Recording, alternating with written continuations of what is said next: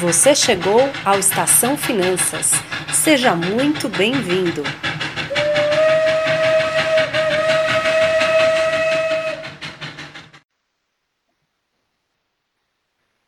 Olá, pessoal, sejam bem-vindos a mais uma Estação Finanças. Aqui é a Ana Breda. E aqui é a Ana Rutz.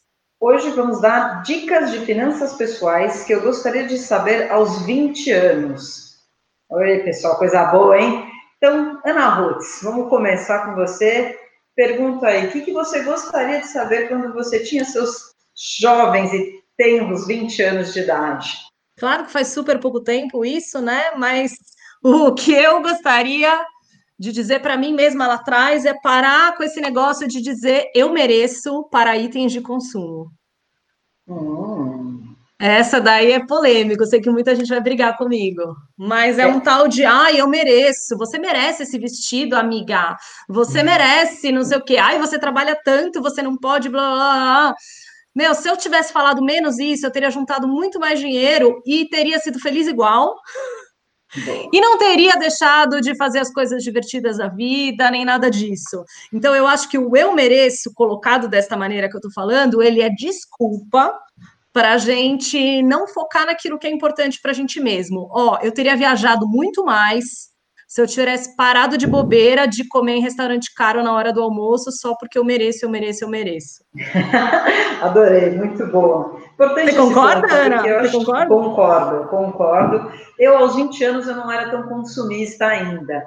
Eu gastava de outra forma, de, é, gostava, gastava mais em viagens. Então, é, eu entendo esse teu ponto.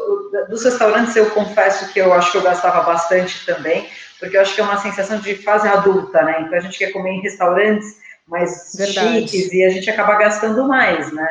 Que eu também concordo que não precisa ser todo sempre. Eu acho que pode ser um evento especial que até torna mais gostoso é, é fazer isso, né? De é. fato.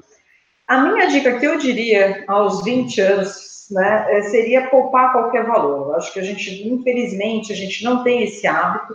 E aí eu volto muito e vou cada vez mais insistir na questão dos hábitos. Acho que a gente ter bons hábitos na vida como um todo é essencial para a gente atingir os nossos objetivos. Então, o, o, hábito que eu gostaria de ter tido lá atrás, eu sempre poupei, na verdade, mas que eu talvez tivesse feito com mais afinco, seria de qualquer valor que eu ganhasse, é, eu primeiro poupasse e depois eu ia ajustando a minha vida em função àquela, àquele valor, por, por mais irrisório que fosse, mas criar o hábito de quando entrasse sempre alguma receita, primeiro poupo e depois eu vejo o que, que eu tenho que pagar. Excelente. Essa seria uma dica. Não, é muito boa, concordo muito e vejo muitas pessoas usando, não é errado isso, o pensamento, né? Mas usando a desculpa de não ter renda suficiente para poupar, quando na verdade a pessoa não fez nenhum ajuste ainda. E assim, com 50 reais você já investe no tesouro direto, né, Ana? A gente já falou isso 500 vezes, então.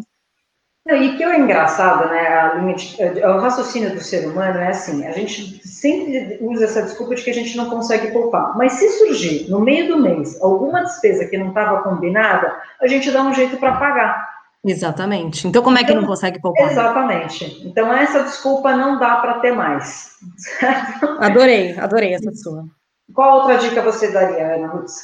É, essa dica eu, eu tive a inspiração lendo aquele blog que eu adoro, o Mr. Money Mustache, que eu já falei uma outra vez aqui. E ele faz um trocadilho com o inglês, que eu não vou fazer porque não faz sentido, né? Mas que é a ideia de que bônus serve para comprar liberdade, né? E nossa, como eu queria ter sabido disso.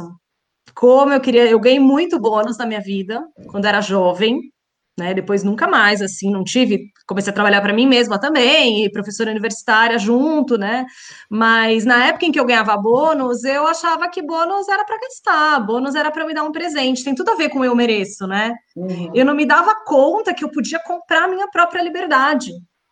Que eu, o que, que é liberdade? O que, que eu quero dizer com isso, né? Lógico, pode ser as viagens que eu já falei e falo sempre, mas pode ser você não precisar trabalhar por obrigação, né? Uhum. Então, você antecipar a sua aposentadoria, entre aspas, vamos colocar assim. Então, se eu soubesse disso lá atrás, que bônus pode comprar liberdade, que ele serve para isso, eu teria feito muito diferente. a gente não ter se conhecido nessa época, que isso eu não ia deixar você fazer, porque o bônus é a única coisa que eu sempre poupei assim, indiscutivelmente. Agora, uma coisa que eu acho que vale a pena a gente colocar, que as pessoas têm que entender, que a gente tem que ser flexíveis em relação a isso, porque claro. do jeito que, você, que a gente às vezes coloca, parece assim, pô, minha vida vai ficar muito sem graça. Agora, o meu presente vai ficar muito sem graça porque eu tenho que me, me preparar para o futuro. Então, o que eu fazia, né, do meu bônus, porque é muito legal quando entra aquele dinheirinho do bônus, aquele, Nossa, bônus, aquele bolinho grande, para quem tem o privilégio de poder ter bônus também, porque não claro. são todas as pessoas. E aí, eu vou fazer, é, pegar esse gancho para quem não ganha bônus, mas tem um décimo terceiro, que seria um bônus extra, né? Uhum. É, o que, que, eu, o que, que eu acho que a gente deveria fazer? Lógico que a gente quer se dar os prazeres, o eu mereço. Então, pega um pedacinho daquele valor e faz alguma coisa para o eu mereço mas deixe uma parte maior para a poupança. Assim Exato. você satisfaz a tua, o teu prazer daquele momento, mas ao mesmo tempo você não perde o foco daquilo que você quer, que é a liberdade financeira. Com certeza. Acho que faltava é. esse equilíbrio aí para mim. É. Podia voltar lá para a Aninha e falar, Aninha, boba, menina. Mas ela aproveitou também, né? O importante ah, a gente ter. É, então eu aprendi. É, e a gente também tem que ter em mente que tudo que aconteceu faz é, também é, compõe a pessoa que nós nos tornamos, né? Então, mesmo as experiências que não são tão boas, elas serviram de alguma forma, tanto que hoje certamente a gente tem uma postura diferente em relação é, ao dinheiro, de como a gente vai gastar, porque a gente passou por tudo isso também. E Mas, estamos aqui ensinando os outros a poder fazer diferente. Exato, a gente está dando a dica. Então, pessoal, de vez se errarem, depois olharem para trás, que nem a gente fala, poxa, que pena a gente devia ter feito, pega já os exemplos de outras pessoas, né, que estão falando, olha, faz sentido se juntar, nem que seja um pouquinho, mas comece a criar esse hábito, porque quanto antes vocês fizerem, nossa, vai ser muito melhor a vida de vocês. E aí vocês não vão ter que se esforçar tanto para poupar, né? Naturalmente isso vem e a gente vai poupando conforme até te dá prazer, né? Depois de um ano você vê como é que aumentou teu patrimônio no banco. Eu acho isso muito gostoso.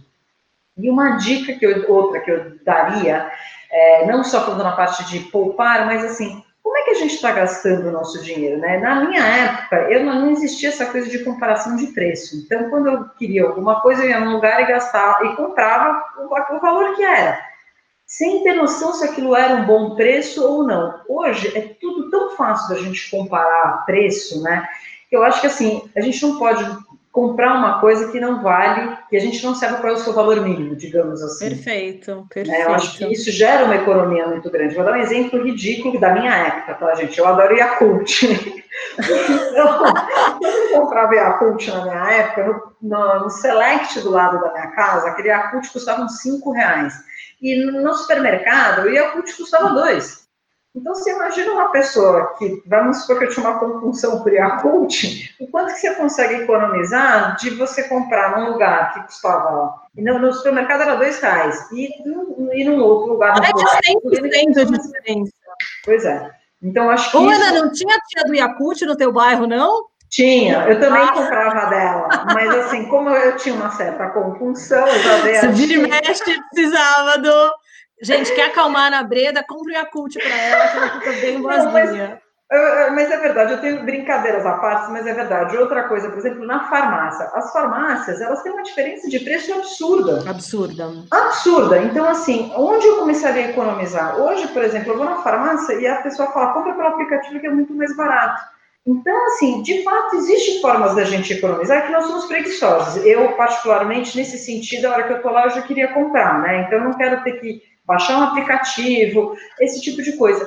Mas a economia de preço, depois que me falaram isso e insistiram que eu deveria fazer isso, eu confesso que eu tenho economizado em torno, assim, de pelo menos uns 40% no valor dos medicamentos e acessórios, né? Porque agora a farmácia já é quase uma extensão dos Quer dizer, apenas por pesquisar preço. É. Então, eu acho então você diria é... para a Aninha Breda, meu, pesquisa antes de comprar, não precisa agora sim sair correndo para comprar. Isso, eu diria, faz algumas respirações, reflete, pesquisa é e compra. Muito legal essa dica.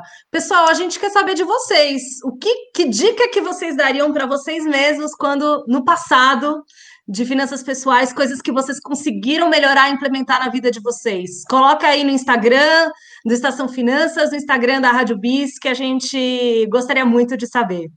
Obrigada, um grande abraço e até a próxima. Termina agora Estação Finanças. Muito obrigada e até a próxima parada.